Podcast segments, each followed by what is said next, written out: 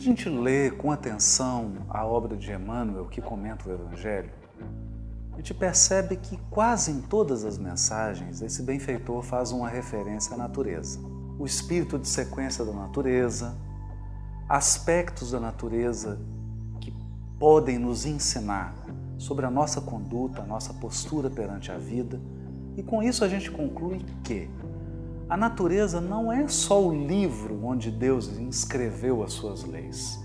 A natureza também, nos seus mínimos procedimentos, desde a semente tenra até a maneira como um fruto se expressa, uma flor, etc., revelam aspectos do caráter de Deus, dos valores que Deus instituiu no universo infinito.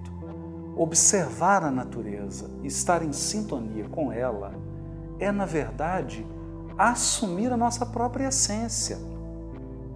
Os grandes sábios espirituais de todas as tradições religiosas fizeram referências à natureza.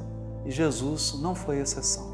As suas lições mais sublimes, o Sermão do Monte mesmo, que é o ápice do seu canto de amor, faz uma referência, uma alusão expressa em todos os momentos à natureza.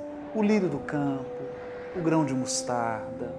Quantas parábolas foram compostas com Jesus observando fatos simples, corriqueiros da natureza e extraindo altas consequências de valor moral.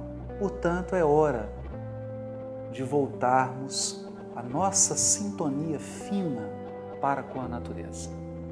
Não só no seu ritmo, no respeito aos ciclos, no respeito à maneira como a natureza conduz as coisas, mas na conexão com o Autor, que é o próprio Deus.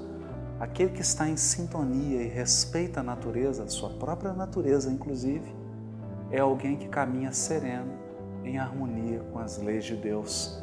Essa pessoa pode até demorar mais, mas seguramente vai muito mais longe.